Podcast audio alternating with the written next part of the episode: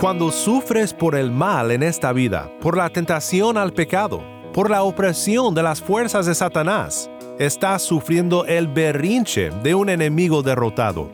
Puedes alzar los ojos al cielo y sonreír sabiendo que el verdadero potentado del universo no es un dragón rojo, sino el Hijo del Hombre que derramó su sangre roja para tu redención.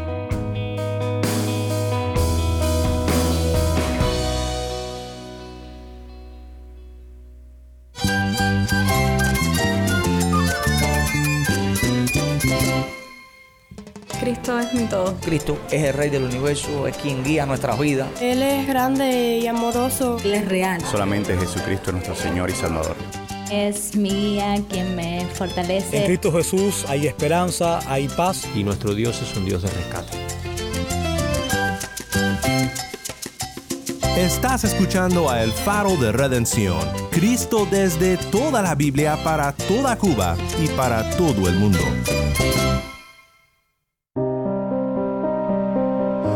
Soy el pastor Daniel Warren. Gracias por acompañarme aquí en el faro. Estamos en una serie titulada Apocalipsis, la develación de Jesús. Dragones, guerras entre ángeles, una mujer con corona de estrellas.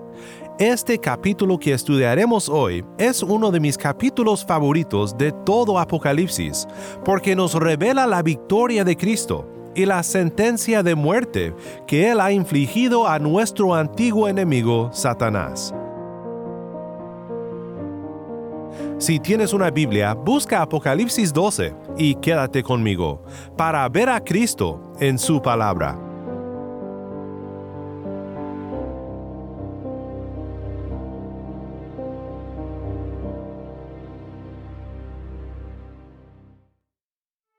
Apocalipsis 12 al 14 es el corazón de Apocalipsis. Es aquí donde vemos el profundo conflicto entre el bien y el mal, entre Dios y el diablo, y nos ayuda a entender un poco mejor lo que sucede en nuestro día, en la persecución que enfrentamos y las tribulaciones que sufrimos. Aquí los antagonistas principales son revelados, el dragón, el cual es Satanás mismo, la bestia y el falso profeta. En nuestro texto de hoy, Apocalipsis 12, tenemos un par de visiones complementarias sobre el mismo conflicto entre Satanás y nuestro Señor. Ambas visiones describen este conflicto que sucede en nuestro día. Para mí, este es uno de los capítulos más emocionantes en todo Apocalipsis. Escuchemos juntos ahora la primera parte y pensemos en lo que nos enseña. Una gran señal apareció en el cielo, una mujer vestida del sol, con la luna debajo de sus pies y una corona de doce estrellas sobre su cabeza. Estaba encinta y gritaba por los dolores del parto y el sufrimiento de dar a luz. Entonces apareció otra señal en el cielo, un gran dragón rojo que tenía siete cabezas y diez cuernos, y sobre sus cabezas había siete diademas. Su cola arrastró la tercera parte de las estrellas del cielo y las arrojó sobre la tierra. Y el dragón se paró delante de la mujer que estaba para dar a luz, a fin de devorar a su hijo cuando ella diera luz. Y ella dio a luz un hijo varón que ha de regir a todas las naciones con vara de hierro. Su hijo fue arrebatado hasta Dios y hasta su trono. La mujer huyó al desierto, donde tenía un lugar preparado por Dios para ser sustentada allí por 1260 días.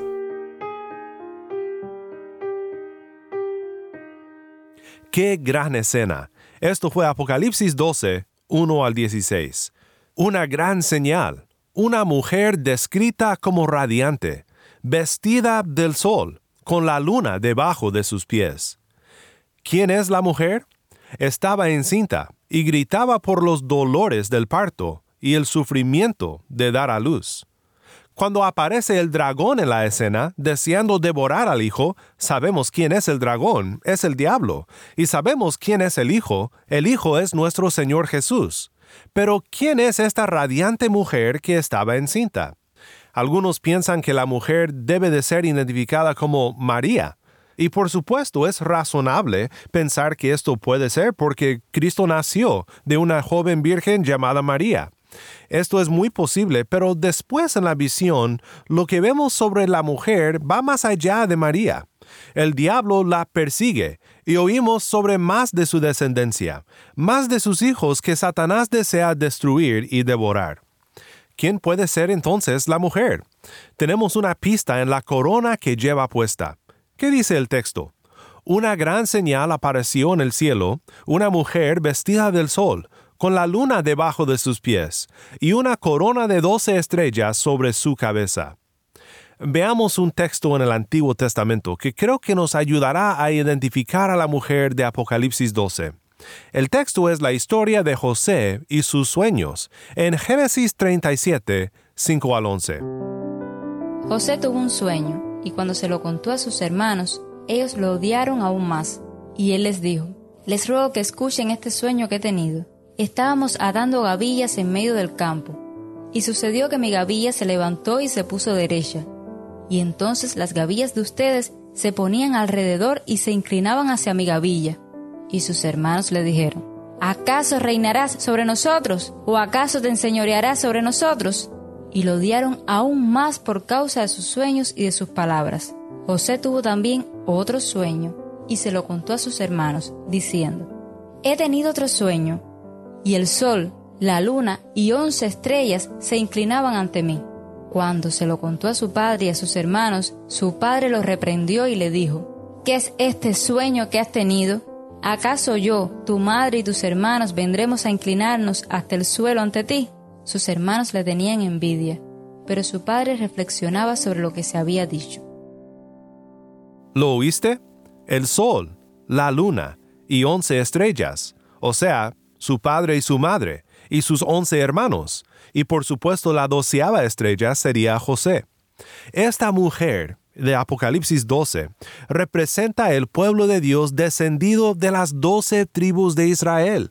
Recuerda, en Apocalipsis el número 12 denota las doce tribus, o los doce apóstoles como una representación de la iglesia del Nuevo Testamento, o ambas cosas. Y ya hemos visto en el capítulo 7 que los 144.000, un múltiple de 12, no son sencillamente judíos, sino, según la segunda visión del capítulo, una innumerable multitud multiétnica e internacional. Cuando después el dragón persigue a la mujer y a su descendencia, esto representa la persecución de la iglesia. Pero no nos adelantemos aún en la historia. Tenemos aquí a la mujer que representa al pueblo del cual nació Jesucristo, y en la visión, por lo menos en el sentido de que el diablo está literalmente frente a la mujer en dolores de parto, podemos pensar en María, la israelita de la cual nació el Santo de Israel. Y aquí el dragón es el diablo, y está de que se le hace agua a la boca porque desea devorar al niño en cuanto nazca. Tremenda escena. Escucha nuevamente la descripción del dragón e intenta aplicar algunas de las reglas de interpretación que hemos aprendido hasta ahora en nuestro estudio de Apocalipsis. Juan vio un gran dragón rojo que tenía siete cabezas y diez cuernos, y sobre sus cabezas había siete diademas. Su cola arrastró la tercera parte de las estrellas del cielo y las arrojó sobre la tierra. El dragón es rojo, un símbolo que hemos visto antes. Es un símbolo de sangre y de los deseos siniestros de Satanás en esta visión. Tiene siete cabezas y diez cuernos, una representación de su astucia y poder. Los comentaristas difieren respecto a lo que representa el hecho de que su cola arrastró la tercera parte de las estrellas del cielo. Algunos miran en eso la caída de los ángeles rebeldes. Pero me gusta más lo que observó un comentarista en especial, que dice, fue una muestra de su supuesto gran poder, pero solo arrastró a la tercera parte de las estrellas. No fue tan impresionante. El niño posee una fuerza y una autoridad más grande que la del diablo, y ella dio a luz un hijo varón, que ha de regir a todas las naciones con vara de hierro. El dragón nunca logró comerse al niño. Su hijo fue arrebatado hasta Dios y hasta su trono. En un solo versículo vemos la vida, muerte, resurrección y coronación de Cristo como rey. Satanás salió entonces a perseguir a su iglesia, pero Cristo reina. Y veremos en la segunda visión en un momento que Satanás ya no tiene el mismo poder debido a lo que Cristo ha logrado por nosotros. Esta descripción de que el niño había de regir a todas las naciones con vara de hierro es una frase que viene del Salmo 2 un salmo en el que vemos una buena advertencia en contra de los reyes del mundo que desean unirse a esta misión de matanza del dragón en nuestro texto. El Salmo 2 habla del Hijo de Dios que ha de regir a todas las naciones con vara de hierro. ¿Por qué se sublevan las naciones y los pueblos traman cosas vanas? Se levantan los reyes de la tierra y los gobernantes traman unidos contra el Señor y contra su ungido, diciendo, Rompamos sus cadenas y echemos de nosotros sus cuerdas. El que se sienta como rey en los cielos se ríe, el Señor se burla de ellos. Luego les hablará en su ira y en su furor los aterrará diciendo, Pero yo mismo he consagrado a mi rey sobre Sión, mi santo monte. Ciertamente anunciaré el decreto del Señor, quien me dijo, Mi hijo eres tú, yo te he engendrado hoy. Pídeme y te daré las naciones como herencia tuya, y como posesión tuya los confines de la tierra. Tú los quebrantarás con vara de hierro, los desmenuzarás como vaso de alfarero. Ahora pues, oh reyes, muestren discernimiento, reciban amonestación, oh jueces de la tierra. Adoren al Señor con reverencia y alégrense con temblor Honren al Hijo para que no se enoje y perezcan en el camino, pues puede inflamarse de repente su ira. Cuán bienaventurados son todos los que en Él se refugian.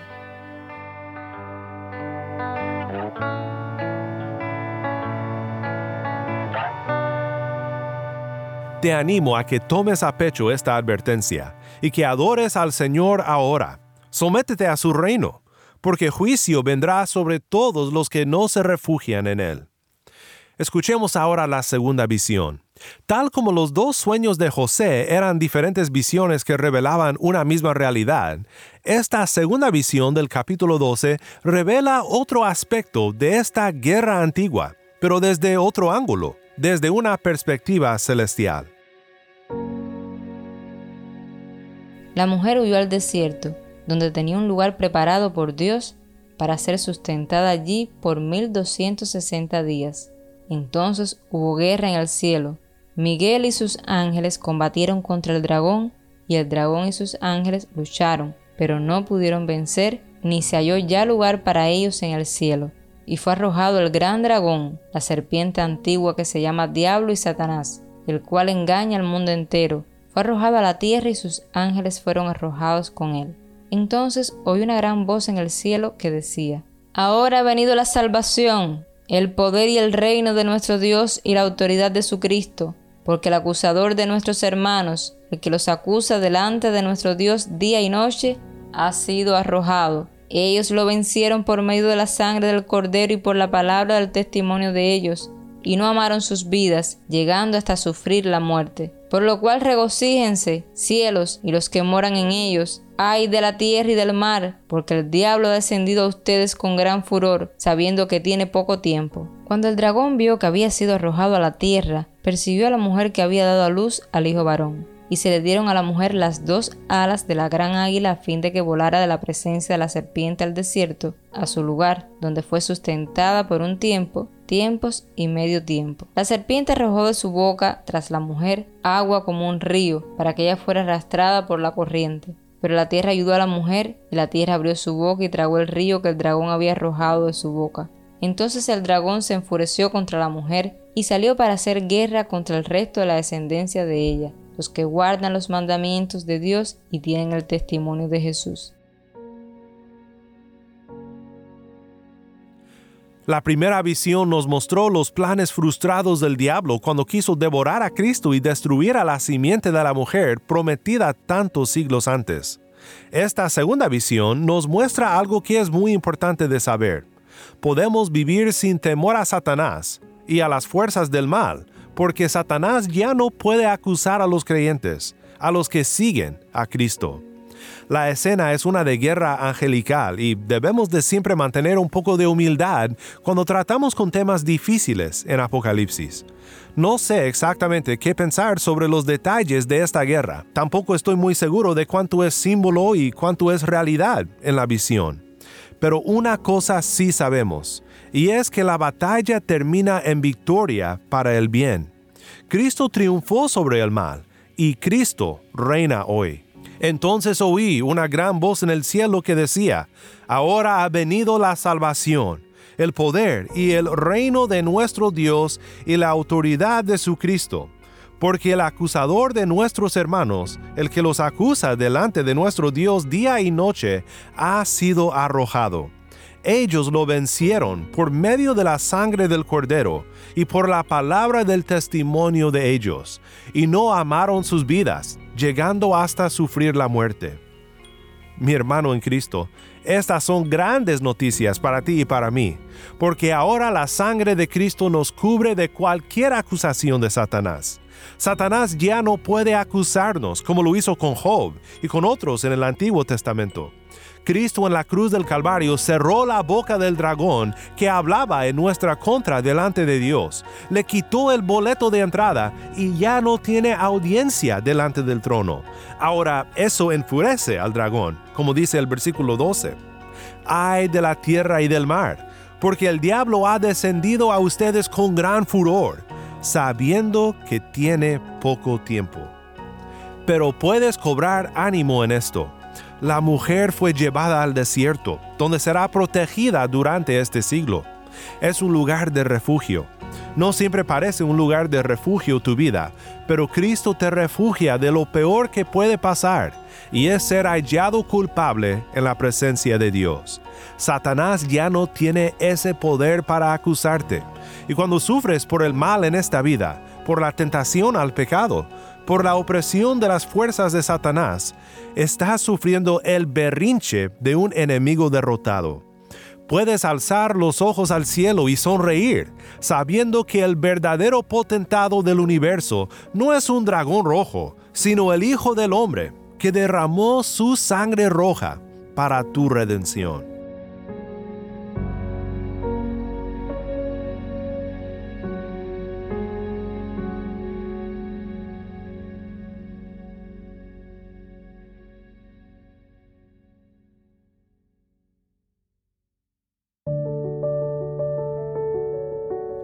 Nunca más debemos de temer a Satanás y lo que pueda hacernos. Él es un enemigo derrotado. Y nosotros hemos triunfado por la muerte de Cristo sobre la muerte que el dragón deseaba para nosotros. En Cristo somos victoriosos. Somos salvos y redimidos por siempre, todo para su gloria. Oremos juntos para terminar. Padre Celestial, gracias por revelarnos a Cristo y su victoria en este precioso y poderoso pasaje ayúdanos a no temer y a confiar en la obra de Cristo siempre como nuestra victoria. En su bendito nombre oramos. Amén.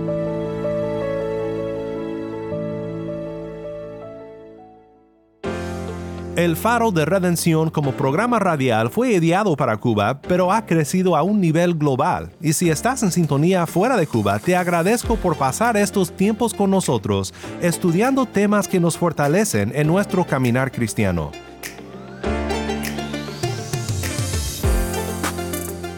¿Tienes una historia que contarnos sobre cómo el Faro de Redención está impactando tu vida? Mándanos un correo electrónico a ministerio arroba el faro También nos ha encantado oír de oyentes por medio de WhatsApp y los mensajes de voz. Les habla Marcelo Godoy, un hermano en el sur de Chile. Quiero compartirles que han sido de gran bendición cada uno de sus programas, de su material. A diario les escucho.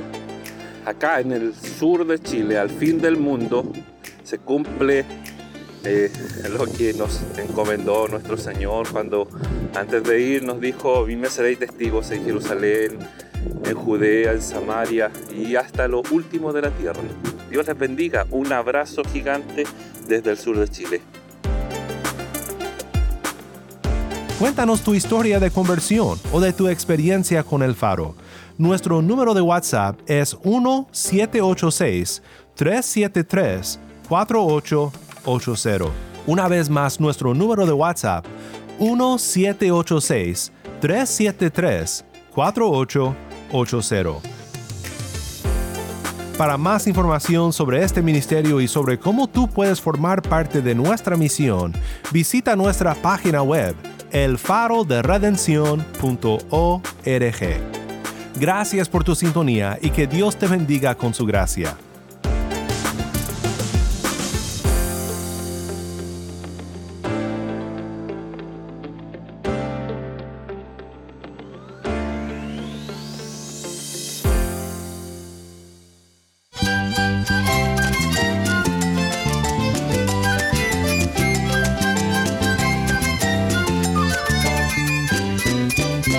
Soy el pastor Daniel Warren. Te invito a que me acompañes mañana en esta serie Apocalipsis, la develación de Jesús. La luz de Cristo desde toda la Biblia, para toda Cuba y para todo el mundo, aquí en el faro de redención.